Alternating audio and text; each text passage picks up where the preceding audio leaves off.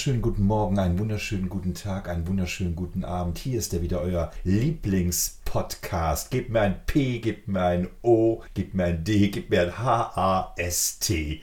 Podcast. Patrick, hast du mich vermisst? Ja, Marco.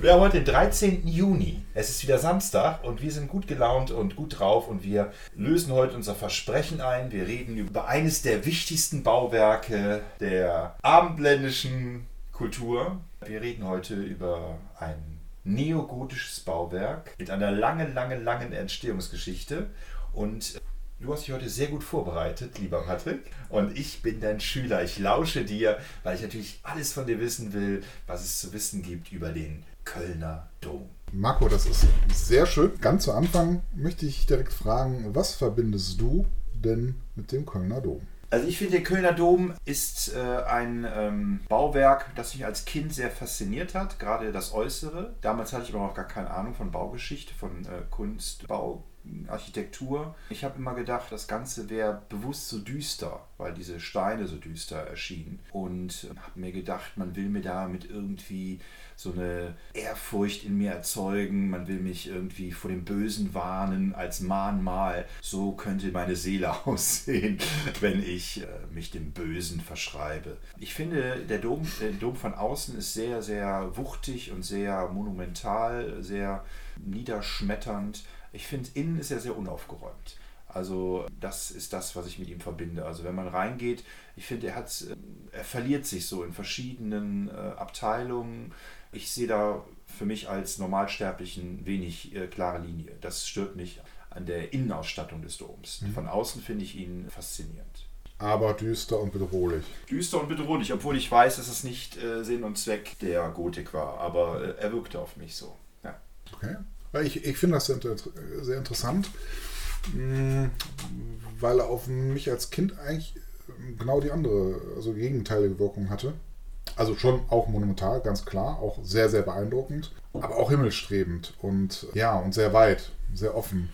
Ja, himmelstrebend, so, so ein bisschen wie der Turmbau zu Babel. Also man baut da etwas, so hat da etwas gebaut, was einfach äh, so mächtig und so groß ist, dass es eigentlich zum Scheitern verurteilt ist. So wirkt es auf ja, und es war ja auch anfänglich äh, fast zum Scheitern verurteilt, denn der Kölner Dom hat ja auch eine sehr lange Bautradition. 1248 begonnen und dann wurde sehr, sehr lange dran gebaut.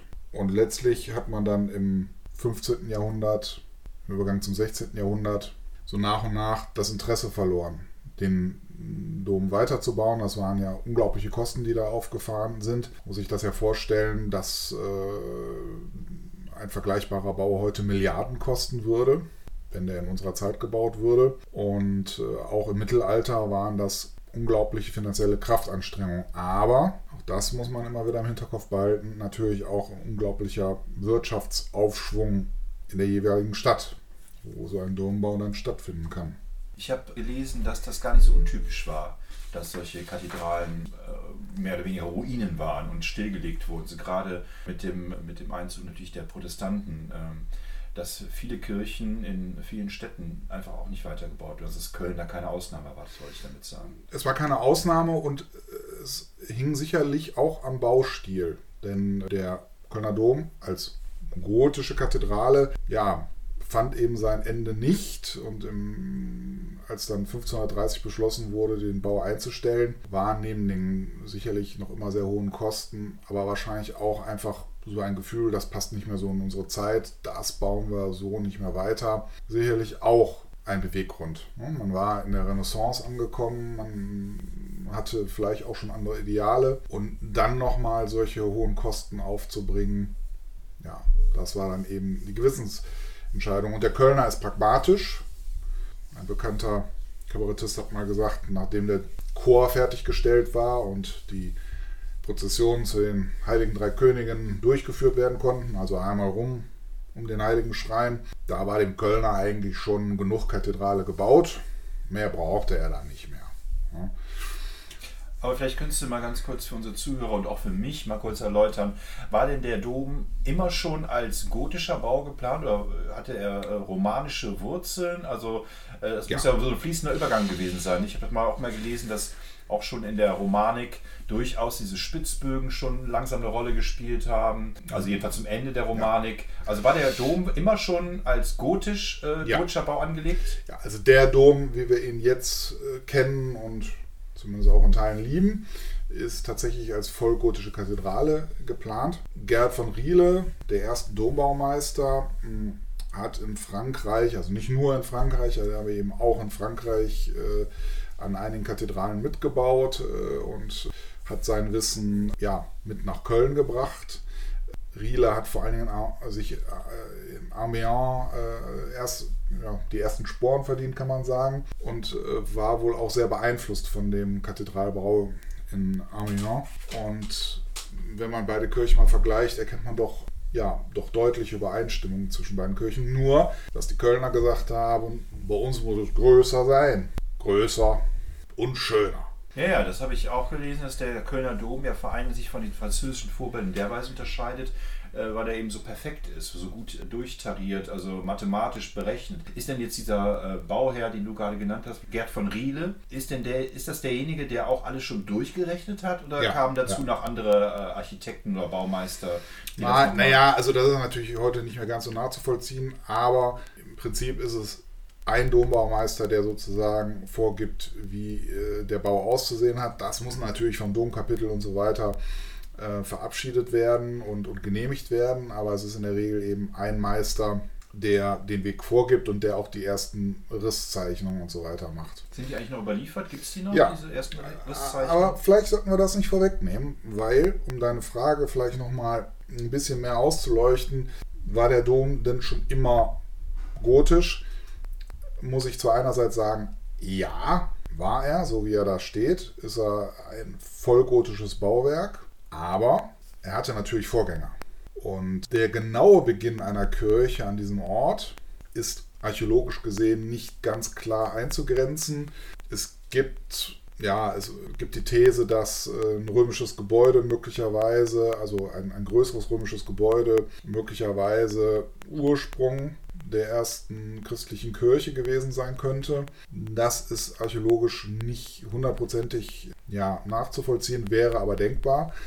Äh, wir haben aber natürlich, bevor die gotische Kathedrale gebaut wurde, einen romanischen Bau, mindestens als Vorgängerkirche, die auch äh, komplett da war.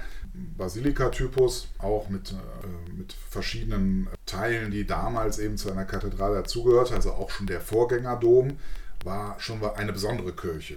Also es war jetzt nicht irgendwie so eine Feldwald- und Wiesenkirche. Wir kennen ja noch heute existierende romanische Kirchen in Köln und sehr schön übrigens, sehr schöne romanische Absolut, Kirchen absolut, also wunderschön.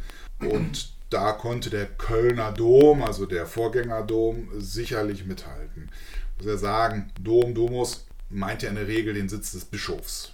Also es ist jetzt nicht unbedingt ein Kirchentyp an sich, sondern meint einfach, das ist die Kirche des Bischofs. Und der hatte eben schon auch was Besonderes, bevor die Kölner dann eben gesagt haben, so, jetzt machen wir aber mal richtig einen auf Gotik. Ähnliche Geschichte ja auch im Vatikan. Der jetzige, äh, jetzige Petersdom hatte ja auch ein, eine Vorläuferkirche. Und so ähnlich müssen wir uns das eben in Köln vorstellen. Äh, die ist dann, ich sag mal, Stückchen für Stückchen zurückgebaut worden. Das ist auch eine typische Art, wie man im Mittelalter Kirchen umgebaut hat oder neu gebaut hat. Man hat also nicht die Vorgängerkirche direkt vollständig abgerissen, sondern man hat immer ein Stückchen weggenommen. Und so kommt es eben, dass man beim neuen Kölner Dom zuerst einmal den Chor gebaut hat und dafür dann erstmal den alten Chor abgerissen hat. So, und dann hatte man immer noch gute Stücke der äh, romanischen Vorgängerkirche da stehen. Ja, so und hat dann ganz zum Schluss, dann als man dann angefangen hat, das Mittelschiff und die Seitenschiffe zu bauen, hat dann den Rest des alten Doms dann abgebaut und ist dann aber letztlich nicht mehr fertig geworden, als man dann 1530 den Bau eingestellt hat. Und du hast ja eben ganz am Anfang ja so ein bisschen auch äh, provokant gesagt, äh, die neugotische Kirche. Ich habe das nicht provokant gesagt, sondern habe rekurriert auf das, was du letztes Mal in unserer letzten Sendung gesagt hast. Ja, genau. Ich wollte so ein bisschen ja teasern, wollte so ein bisschen Interesse wecken. Was sagt der da? No, neugotische Kirche. Die meisten werden erstmal sagen, Neugotik kenne ich nicht. Was soll das sein? Vielleicht da mal ganz kurz. Neugotik ist ein ähm, Begriff aus der Kunstgeschichte, der die Idee umfasste, mittelalterliche Gebäude oder neue Gebäude im mittelalterlichen Stil zu errichten, inspiriert von der Vorstellung, dass ja, die mittelalterliche Stadt äh, so ein Garant von Volksherrschaft und, und fortschrittlichem Denken gewesen sein sollte, was auch ein bisschen als Vorbild empfunden wurde für das frühe 19. Jahrhundert, wo äh, zumindest man in Deutschland in der Erfindungsphase war, auch was die Nationenbildung anging. Anderer Hintergrund war, dass man die Gotik unter anderem auch dank deines geliebten Goethes, wenn ich das mal so sagen darf, äh, auch für eine deutsche Bauweise hielt und auch Wir das, uns nicht mehr, die Affäre ist schon längst vorbei. Also er ist ja schon ein paar Jährchen tot, mein lieber Herr Goethe. Ja. Mein Geheimrat. dein Geheimrat. Ja, ja. Ja, jedenfalls dein lieber Herr Goethe war damals ein, noch, ging noch davon aus, orientierend am Straßburger Münster, dass äh, die Gotik eben eine besonders deutsche Bauform war. Und in seiner Zeit war eigentlich die Gotik eher ein bisschen verachtet schon. Und er hatte ihr sozusagen einen neuen Aufwind gegeben. Und ähm, aber er war natürlich nicht alleine, das war insgesamt eine Strömung, in der man ja das Mittelalter als ein Ideal vielleicht auch für die neue Gesellschaft gesehen hat und auch vor allen Dingen für die neue Staatenbildung. Muss sich ja vorstellen, die deutschen Länder waren alle ein bisschen auseinandergerissen, die Franzosen waren sehr dominierend gewesen und man wollte sich auch so ein bisschen ja gegen den Adel emanzipieren und die Vorstellung, wie das funktionieren könnte, war eben ein Nationalstaat. Also dass man wegkam von den vielen einzelnen Fürsten, Grafen und so weiter sondern sich konzentrierte wieder auf das Gemeinsame, auf das Verbindende. Also so ein bisschen so ähnlich eigentlich, wie wir das heute mit Europa haben. Da suchte man eben nach einem Vorbild und äh, man sah eben das Mittelalter als, ja, da als noch äh, das existierende Heilige Römische Reich deutscher Nation, also das Deutsche Reich sozusagen noch existent war, so ein bisschen als Vorbild. Und in dieser Begeisterung, ja, hat man eben auch Architektur entwickelt, die eben diese mittelalterlichen Bauformen aufgenommen hat. Das waren ganz verschiedene Gebäude, das waren natürlich Kirchen, aber eben auch Rathäuser, öffentliche Gebäude, Parlamentsgebäude und so weiter. Und ja, und in diese Phase fällt dann eben auch der Gedanke, was ist denn mit dem Kölner Dom? Wir müssen uns vorstellen, Kölner Dom, Anfang des 19. Jahrhunderts war eine, es gab schon noch zwei Ansätze von zwei Türmen. Auf dem einen Turm stand noch der mittelalterliche Baukran und das war quasi das Wahrzeichen Kölns ne, der mittelalterliche Baukran aus Holz. Auch so ein Klassiker bei den Stadtrundführungen, wo dann immer gesagt wird, das war das Vorbild, das war die, ne, wenn man nach Köln kam, sah man erstmal den Baukran. So.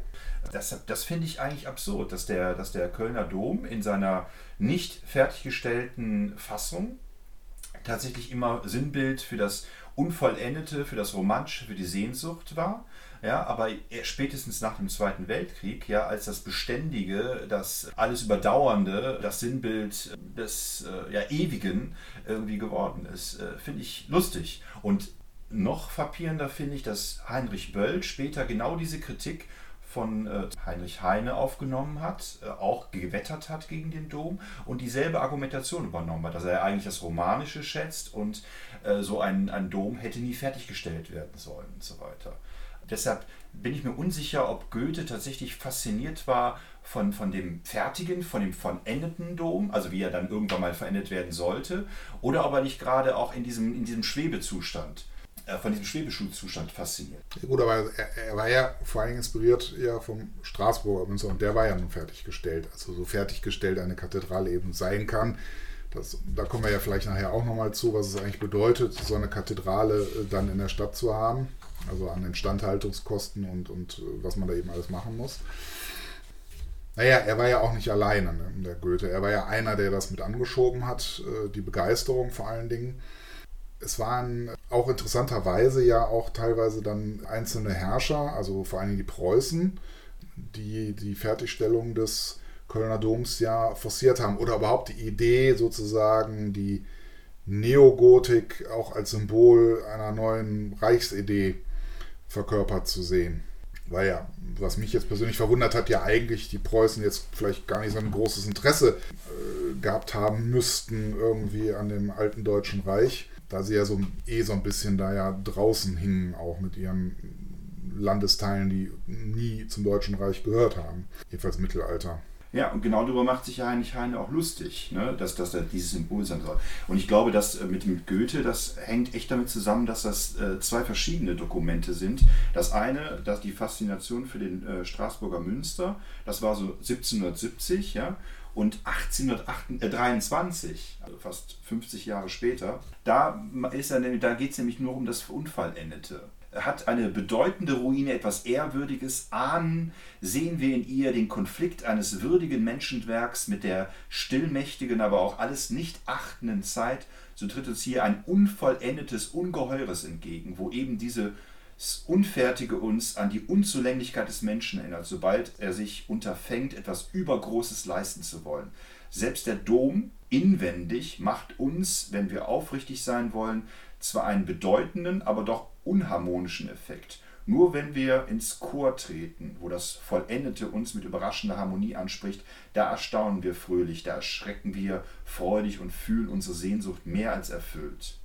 Naja, es ist so, ne, so, so, so ein Schwebezustand, ne? beides eigentlich. Ne? Also im Chor scheint er diese Harmonie zu finden, aber. Naja, man muss sich, man muss sich auch vorstellen, wie sah denn der Kölner Dom?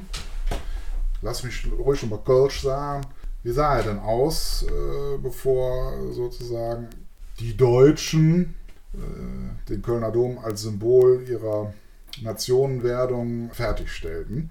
Im Inneren ähnelte er eigentlich eher einer Barockkirche, also mutete vielleicht eher so ein bisschen an wie ja, so eine bayerische Kirche oder was man heute mit bayerischen Kirchen so verbindet. Denn ähm, der Dom ist ja in großen Teilen im Mittelalter nur, ja noch nicht mal ganz bis zur Oberkante der unteren Fensterreihe äh, fertiggestellt worden.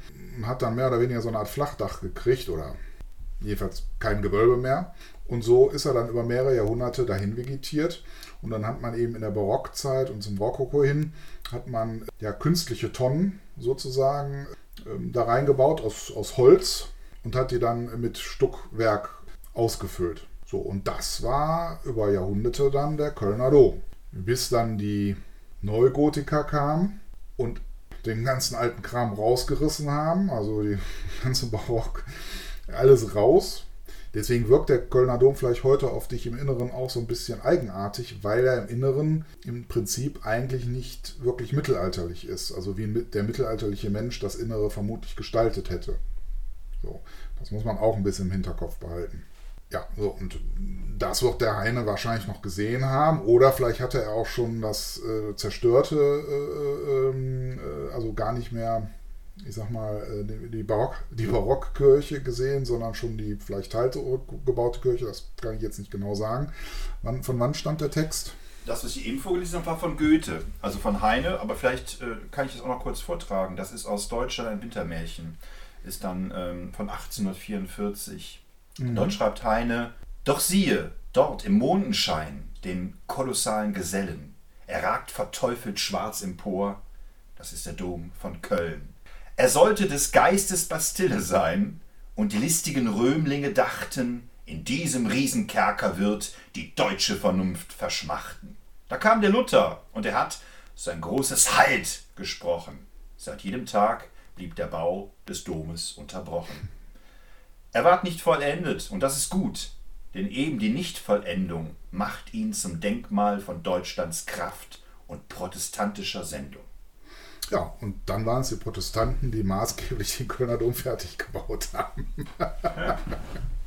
ja, so kann man sich äh, ja, täuschen. Und das ist ja interessant, das ist ja, das ist ein Jahr bevor dann der, der, der Weiterbau begonnen hat. Ne? Na gut, ich nee, nee, nee, nee, äh, also 1844. 1844 ne? Mhm. Also vier Jahre, bevor dann tatsächlich mit dem. Na, ich meine, Heine hatte natürlich jetzt nicht die äh, politischen Möglichkeiten, wie Goethe das hatte in Weimar oder. Äh, ne? Also Heine war ja eher einer, der auf der Flucht war. Ne? Und war eben auch dann kein Protestant, sondern Jude und ist ja dann nachher auch, hat ja Deutschland noch verlassen und ist nach Frankreich gegangen. Um sich da die Kathedralen anzugucken um dort die Ursprünge sich anzugucken und dem Leben zu frönen und äh, ja. Mhm. Nein, aber wie gesagt, was ich äh, eben ja schon mal eingangs oder äh, zwischendurch gesagt habe, was ich, was ich komisch finde, dass Heinrich Böll äh, sich dieser Kritik nochmal bedient hat, nämlich 1966. Ja. was hat er gesagt? Er nennt das äh, geschichtlichen Irrtum. Ohne Türme wäre ja noch viel schöner. Ein solches Bauwerk baut man doch nicht fertig. Der romantische Traum von der geeinten Nation und der Wacht am Rhein musste diese peinliche Perfektgotik nicht nur planen, auch noch vollbringen, ordentlich, fix und fertig, wo der Rhein doch der Fluss der Romantik ist und Köln, eine Stadt der romanischen Kirchen. Das sagt unser Heinrich Böll. Gut, aber der liebe Herr Böll hat natürlich auch in einer Zeit gelebt, wo Deutschland äh, mit dem äh, ja, Nationalismus ja nicht mehr ganz so gute Erfahrungen gemacht hatte. Und er hat, glaube ich, nicht die frühe Motivation gesehen, nämlich die der bürgerlichen Freiheit äh, und des bürgerlichen Aufbegehrens. Es ist natürlich immer so eine Melange.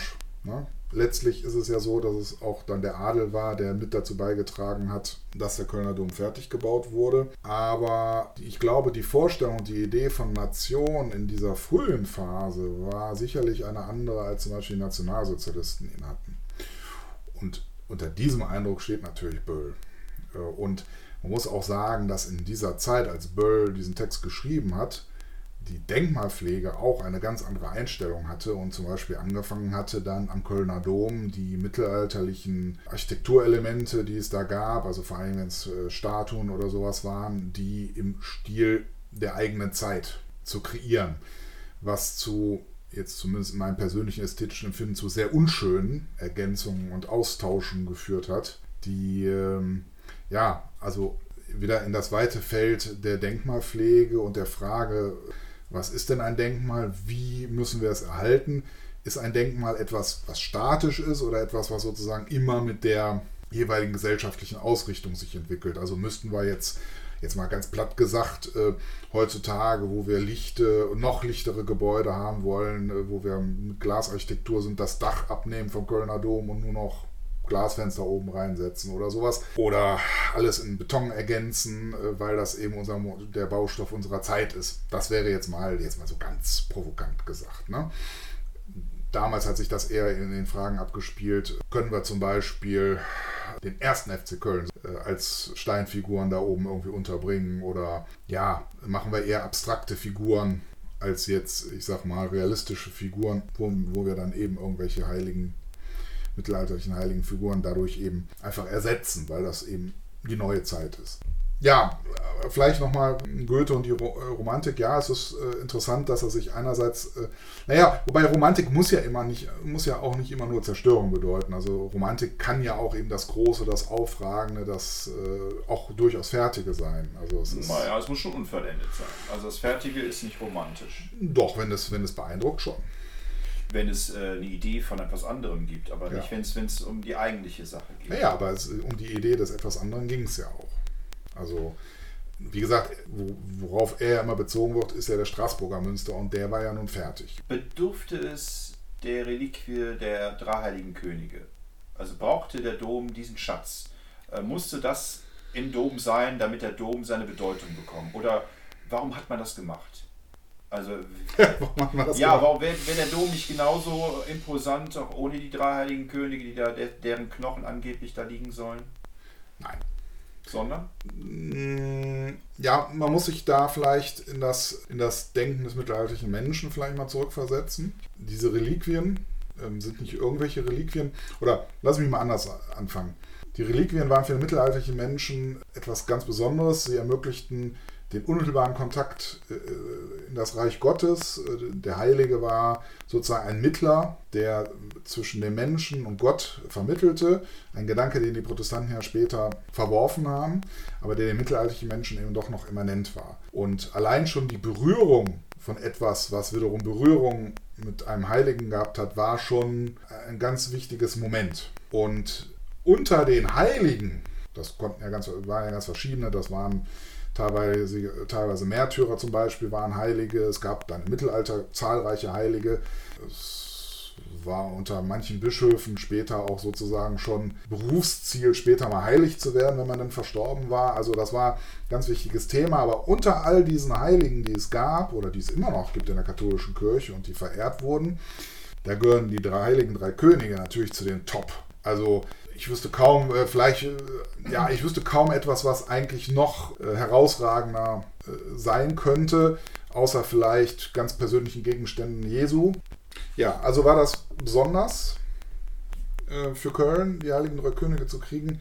Ja, war es. Also Reinhard von Dassel, der damalige Erzbischof und Bischof von Köln, der nicht nur Erzbischof und Bischof war, sondern eben auch ja sowas wie ein deutscher Kanzler, hat äh, in Norditalien Krieg gegen die Stadt Mailand geführt, die äh, ja im Grunde aufbegehrt hat gegen das Reich und äh, hat sozusagen ja als Siegestrophäe äh, die Heiligen Drei Könige aus Mailand mitgebracht. Und äh, das war 1164 und das war natürlich ein riesen, also für Mailand natürlich ein Riesenverlust und für Köln natürlich ein Riesengewinn, weil solche Heiligen von dieser Bedeutung natürlich auch immense Pilgerströme bedeuten. Also man muss sich ähm, dieses Pilgerwesen im Mittelalter äh, von der Begeisterung her ungefähr so vorstellen, äh, wie heute Fußballspiele, wo Bayern München irgendwie antritt, äh, wo zigtausende Menschen in die Stadt strömen, um äh, die heiligen Gebeine zu sehen, äh, äh,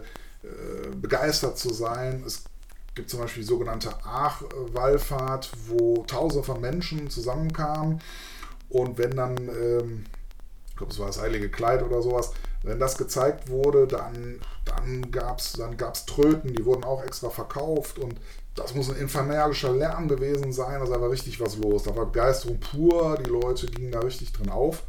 Und das war natürlich für Köln, die ja schon eine wichtige Handels- oder eine, ja, eigentlich eine sehr mächtige Handelsstadt schon war, nochmal ein Wirtschaftsfaktor obendrauf. Man hatte ja ohnehin schon sehr viele Heilige in der Stadt. Ähm, mal ganz abgesehen von den, ich glaube, 30.000 Jungfrauen oder sowas, äh, die es gab, äh, gab es ja unzählige Kirchen in Köln und in jeder Kirche gab es nochmal zig Heilige, aber mit diesen äh, ja, Siegestrophäen, da war nochmal eine ganz andere Dimension erreicht. Und da musste man auch mit ganz neuen Pilgerströmen rechnen. Und das hat unglaublich viel Geld auch nach Köln reingespült. Die Leute mussten ja irgendwo wohnen, äh, äh übernachten. Äh, es wurden dann eben Erinnerungsstücke hergestellt und verkauft.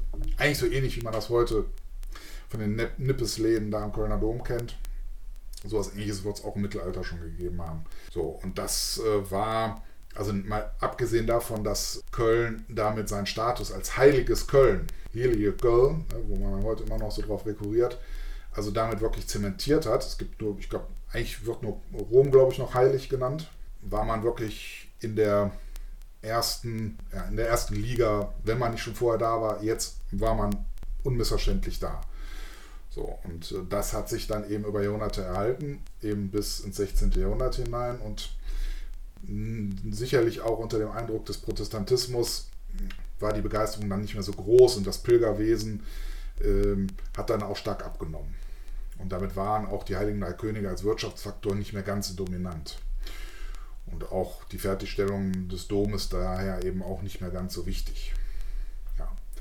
Also so viel zu deiner Frage, ist, sind die Heiligen Drei Könige von Bedeutung. Also damals gewesen. Bei der Frage, ob sie es heute noch sind, das wäre dann ja eher eine politische Frage oder eine gesellschaftliche Frage. Ne? Was können uns die Heiligen Drei Könige heute noch geben? Vielleicht auch eine theologische Frage. Aber das führt natürlich sehr weit. Patrick, das ist sehr interessant und verdeutlicht natürlich die Perspektive des, des äh, Mittelalters, der Renaissance etc. Ähm, was ich ja auch spannend fände, wenn man diese Idee vielleicht versuchen würde, auf die heutige Zeit zu übertragen. Also was, wenn man die drei heiligen Könige nicht nur als äh, Reliquie, die von, natürlich von einer immensen Bedeutung für das Christentum äh, sind, weil das Menschen sind, die äh, es schon sehr früh erkannt haben oder zur Kenntnis genommen haben, dass da jemand geboren ist, der möglicherweise Gottes Sohn war, ist. Es ist ja auch nicht von der Hand zu weisen, dass die äh, natürlich aus einem, anscheinend aus einem anderen Kulturkreis kommen. Also wenn man jedenfalls die wenigen Informationen, die man aus der Bibel oder aus anderen Schriften hat, äh, nimmt, dann scheinen sie von weit her gekommen zu sein. Und dann stellt sich für mich die Frage, ob man dieses Völkerverbindende, dieses Kulturverbindenden nicht auch als eine Botschaft mit transportieren könnte in der heutigen Zeit. Also nicht, dass das immer schon so gedacht war, das hast du ja gerade erläutert, was die eigentliche Idee dieser Reliquien äh, oder dieser Reliquie war, sondern ähm, was könnte man heute dann machen, um vielleicht diese Botschaft, äh, diese, dieses allumfassende äh, noch zu verstärken. Gibt es solche Tendenzen? Das würde mich interessieren. Also gibt es von Seiten der, jetzt in dem Fall ja der, der katholischen Kirche, gibt es solche Tendenzen, das auszubauen? Ich habe zum Beispiel mal gelesen jetzt in Vorbereitung für den Podcast, dass es mal eine Zeit gab in, in dem Dom, da hat man äh, quasi äh, Muslimen die Möglichkeit gegeben, auch dieses, äh, dieses Haus Gottes zu nutzen, um ihren Glauben in ihrer Fasson auszuüben. Das war, glaube ich, äh, ein extra Raum im Dom. Äh, das wurde jetzt nicht verknüpft, also es gab jetzt nicht parallele Gottesdienste oder sowas, aber es, es muss wohl einen Raum geben, wo muslimische Menschen beten konnten. Also ob es jetzt einen Raum gegeben hat, weiß ich ehrlich gesagt nicht. Ich habe es einmal beobachtet und das war eigentlich, ich glaube, äh, in dem Bereich, wo das östliche Seitenschiff gewesen sein. Da habe ich zumindest mal Muslime beobachtet beim Beten.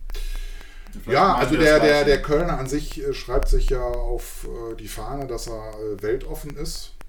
und in gewisser Weise war er das natürlich auch immer, weil Köln war über Jahrhunderte, im Prinzip kann man sagen über Jahrtausend, mindestens über ein Jahrtausend, wenn nicht sogar mehr, ja, ein Handelsmittelpunkt, also eine der wichtigsten Handelsstädte Europas. Und da gab es natürlich äh, Menschen aus allen Herren Ländern, die sich da auch getroffen haben. Und insofern ist die Idee, ich sag mal, dass man das Fremde zumindest zeitweilig äh, willkommen heißt in Köln, äh, durchaus äh, schon auch eine ältere Idee. Aber ob man das jetzt im Denken schon so früh drin hatte, ähm, das weiß ich jetzt nicht, aber für die heutige Perspektive kann er sicherlich ein Vorbild sein. Ne? Aber das würde ja eigentlich für den gesamten christlichen Glauben gelten, denn Jesus kam ja auch nicht jetzt, ich sage jetzt mal, aus äh, Düsseldorf. Aber ergänzend zu dem, was du gerade gesagt hast, galt Köln nicht auch als rückständig, gerade durch, diesen, durch diese Borniertheit und diese, äh, diese Zementierung des katholischen Glaubens.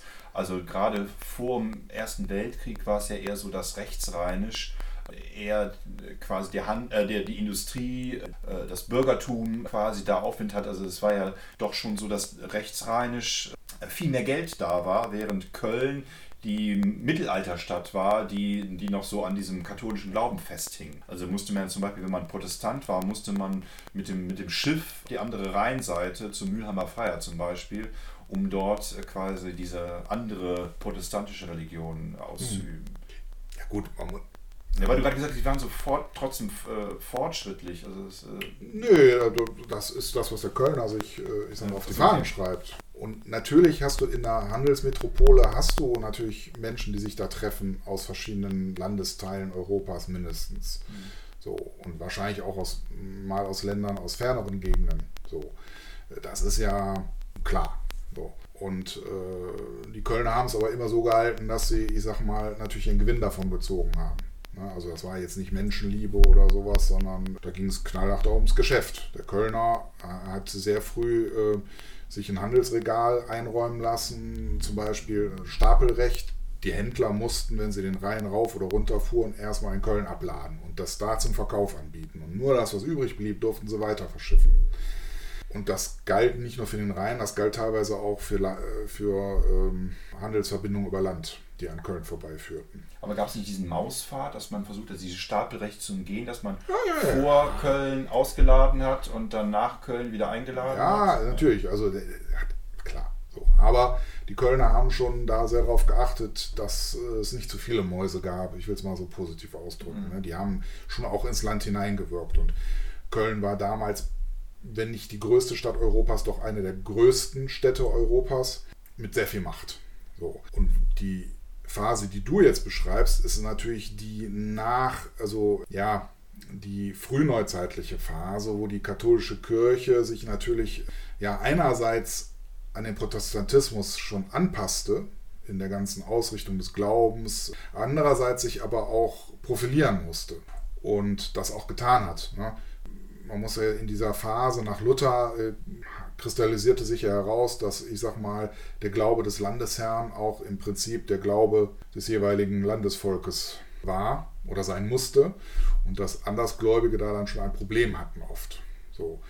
Und in Köln hat sich natürlich viel Katholisches dann auch konzentriert und zum 19. Jahrhundert hin hat sich das sicherlich auch nochmal ein bisschen ja, versteift, ähm, sodass da ja vielleicht mag das dann borniert oder sowas äh, gewirkt haben, aber muss man eben vielleicht auch als Entwicklung dieser Zeit sehen. Die Entwicklung der jetzigen Kirche geht ja in eine ganz andere Richtung. Also das ist, glaube ich, gar nicht mehr so vergleichbar.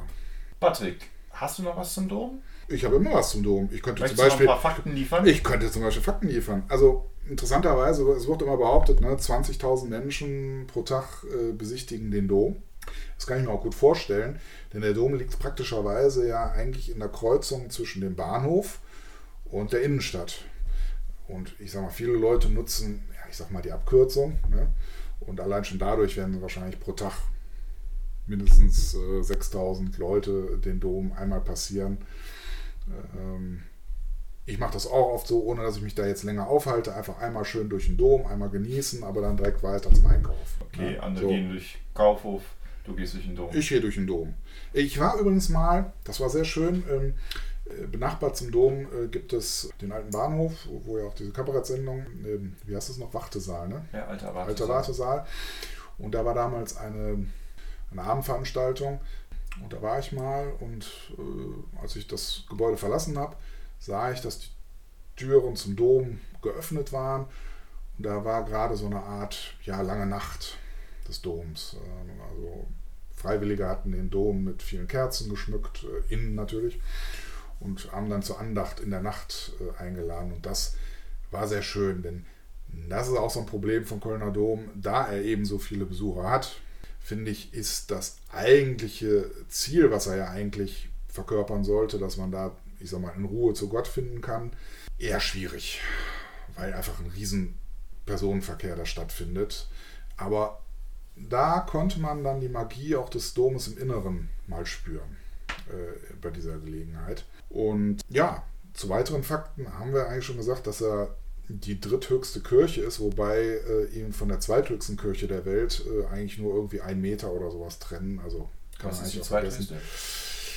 Die zweithöchste ist, glaube ich, irgendeine französische Kirche und die höchste ist ja der Ulmer Münster. Ah, okay. Äh, immer noch.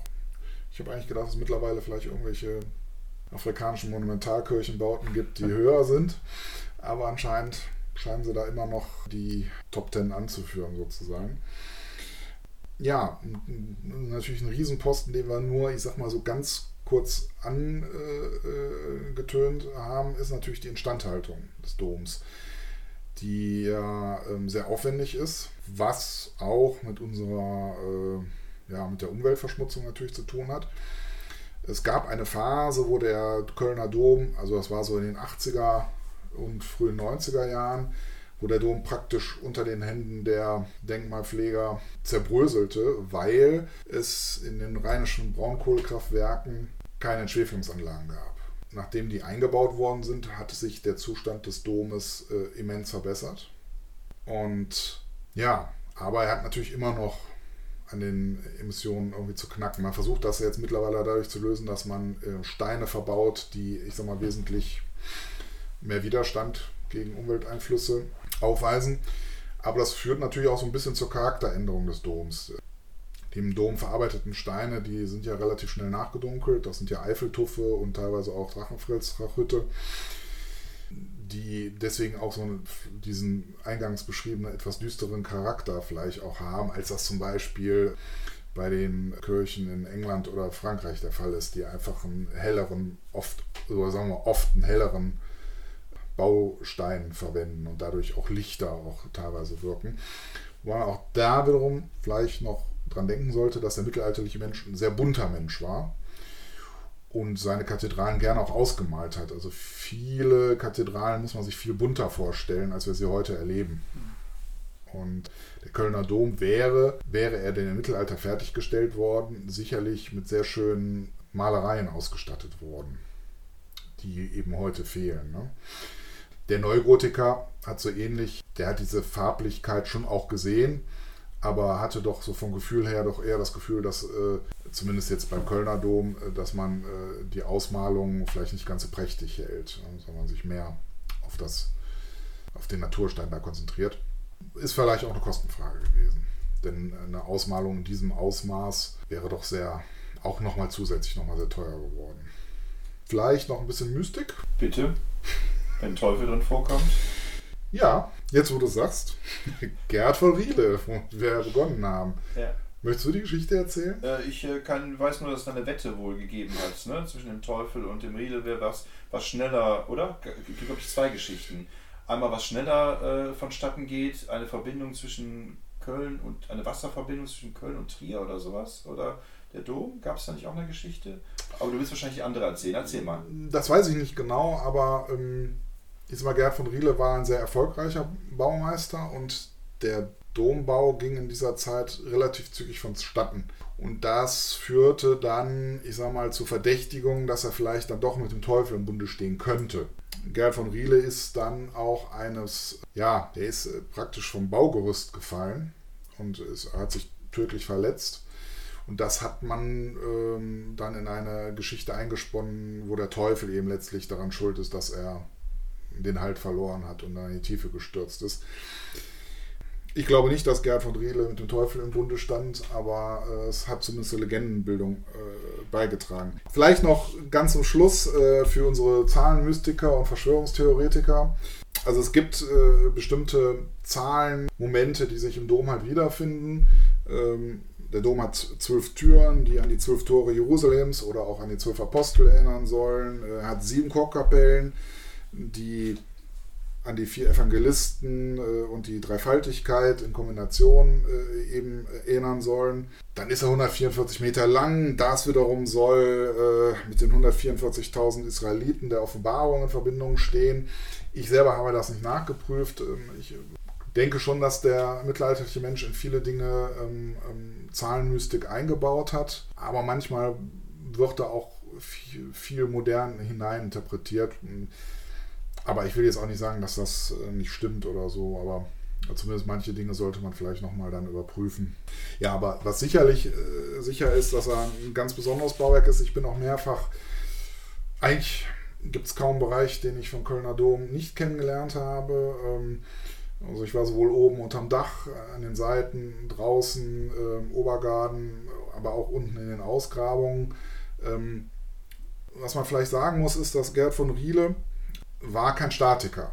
Also er hat ein unglaubliches Planungsbewusstsein gehabt, aber äh, er konnte das natürlich nicht mathematisch alles durchberechnen. Also wie stark müssen zum Beispiel die Fundamente sein, um eine bestimmte Höhe als Gebäude zu erreichen. Ne? So ein Bau von der Größe des Kölner Doms war bis dahin nicht errichtet worden. Das war also vollkommenes Neuland. Und man war immer noch so ein bisschen vom romanischen Kirchenbau beeinflusst, der mit sehr äh, mächtigen Mauern arbeitet, äh, die praktisch keine Ableitung erfuhren, wie das eben im Kathedralbau der Fall ist.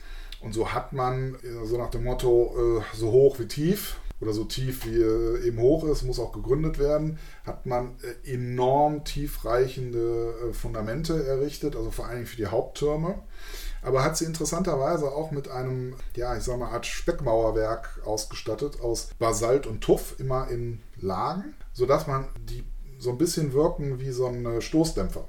Und im Prinzip könnte man sagen, dass zumindest die Türme des Kölner Doms ja sowas wie erdbebensicher sind. Mhm. Deswegen. Also die haben schon praktisch eine Bauweise vorweggenommen, die heute im Hochhausbau äh, erst Einzug hält. Vielleicht ist es auch mit ein Grund, Außerdem auch persönlichen, auch unterm Leben stehenden Einsatz äh, von Dommitarbeitern während des Zweiten Weltkrieges, die teilweise während der Bombardierung oben im Dach zum Beispiel mit Feuerlöschgeräten standen, dass der Dom im Vergleich zur Reststadt ähm, so gut erhalten geblieben ist. Der Dom hat auch als Zielmarke gedient, weswegen die Alliierten wahrscheinlich auch den nicht direkt ausgemerzt haben. Aber mit einem Grund könnte eben auch die Bauweise sein dass er eben nicht komplett zusammengekracht äh, ist. Ja. Was? Ja, apropos äh, nicht zusammengekracht, also äh, ich bin ja manchmal ein bisschen, stehe dem, äh, dem Kölner, ähm, ah, der Kölner Lobhudelei ja manchmal etwas kritisch gegenüber. Manchmal weiß ich nicht, ob es Selbstironie ist oder Verblendung. Ich habe jedenfalls lange Zeit nicht verstanden, warum dieser Dom äh, so einen Wert hat, also so, so ein Schatz ist für die Kölner. Aber ich kann mir das tatsächlich nur mit dem Zweiten Weltkrieg erklären. Also wenn die ganze Stadt in Schutt und Asche steht und tatsächlich aus, dieser, aus diesem Schutt und Asche der, dieses Bauwerk in den Himmel emporragt, dann kann ich das nachvollziehen. Dann kann ich nachvollziehen, dass dieser Dom für die Kölner sowas wie ein Zuhause ist, sowas wie, äh, so wie eine Unterkunft, wie, wie ein, ein Bollwerk gegen all das, was von außen kommt und so weiter. Und das versöhnt mich so ein bisschen mit dem Dom. Obwohl ich, wie gesagt, viele romanische Kirchen viel angenehmer finde, weil ich äh, durch diese wie soll ich sagen, etwas einfachere Bauweise, wenn ich das mal so banal äh, banalisieren darf, ich das Gefühl habe, wirklich dem, dem Ursprung des Christentums näher zu sein, als in diesem stilisierten, äh, sakralen, überhöhten Baustil der Gotik oder der Neogotik. Das wäre mein Schlusspunkt zum Kölner Dom, aber wahrscheinlich möchtest du auch noch einsetzen. Naja, ich würde das natürlich aufgreifen, wenn man nochmal mit dem Hinweis versieht, dass es tatsächlich Ideen gab, dass man Köln gar nicht mehr an der Stelle aufbaut, wo es eben heute steht, sondern auf den Lössfeldern im Vorland Kölns, weil man diese Stadt so stark zerstört, wie sie war, für nicht mehr aufbaufähig hielt. Und vielleicht war es tatsächlich dann der Dom, der da doch nochmal ein Hoffnungszeichen gesetzt hat das, äh, das und wahrscheinlich auch die noch bestehende Straßeninfrastruktur, die man ja auch nicht vergessen darf, also die eben nicht alles komplett ausgebombt war. Aber auch da sieht man dann wieder äh, Fragen eben des Denkmalschutzes, denn es gab ja über Jahrzehnte, gab es ja diese, ja, diese Backsteinblombe, ich weiß nicht, ob du dich noch daran erinnern kannst, am nördlichen, nee, was ist es denn? Doch, an dem nördlichen Turm ich weiß nicht, ob du dich da noch daran erinnern kannst. Naja, da war ein großes Stück rausgebrochen äh, des gotischen Maßwerkes und es war einfach nur mit äh, Backstein bzw. mit Ziegeln mhm. Äh, aufgemauert. Und da gab es eben auch eine tiefe Diskussion darüber, ob das jetzt so als Denkmal für den Zweiten Weltkrieg erhalten bleiben soll oder ob das wieder ergänzt wird. Und da hat die damalige Dombaumeisterin Barbara Schock-Werner, äh, wie ich finde, eigentlich eine ganz schöne äh, Aussage gemacht die ganze Stadt wäre ein Denkmal für den Zweiten Weltkrieg. Und da müsste es der Dom dann nicht unbedingt sein. und, äh, und da muss ich hier eigentlich auch zustimmen. Ja, ich glaube, schöner kann man das für Köln eigentlich nicht zusammenfassen. Also was da an Architektur nach dem Zweiten Weltkrieg errichtet wurde, ist jedes Haus für sich ein Denkmal für den Zweiten Weltkrieg. Ja. ja. Patrick, für unsere nächste Sendung, nächste Woche Samstag, gibt es aus meiner Sicht zwei Prämissen. Die erste ist, das ist unsere zehnte Sendung. Ich würde da gerne was Besonderes machen. Die zweite Prämisse ist, laut den Statistiken ist unsere Folge zum Hörspiele eine der beliebtesten äh, gewesen. Ich würde gerne mit dir, wenn du mit einverstanden bist, ein Hörspiel lesen. Von uns geschrieben für äh, die Welt. Hast du Lust dazu? Marco, ich bin da voll dabei und äh, wenn wir dann unsere Besucher- und Hörerzahlen verdoppeln können damit, ähm, ja, ich ja, bin dabei. Natürlich, Patrick. Es wird immer mehr, immer mehr. Irgendwann können wir uns gar nicht retten hier vor unseren Fans. Ja, mit, wir sind mit Abstand der beste Podcast, den es gibt in Deutschland. Ja. Und die sympathischsten beiden jungen Männer im heiratsfähigen Alter. Und äh, wir machen dabei. Hast du gesagt, dass wir auch die durchtrainiertesten sind? Das haben wir, glaube ich, schon direkt in unserer ersten Sendung oder in der zweiten oder dritten klar gemacht. Glaube ich. Ja, der Marco sieht auch extrem gut aus. Äh, auch Patrick sieht extrem gut aus und Danke. wir müssen uns da nicht gegenseitig voneinander verstecken. Wir sind also quasi die geballte, die geballte Schönheit äh, des Podcasts. Des Podcasts. Bis nächste Woche. Bis nächste Woche. Tschüss. Tschüss.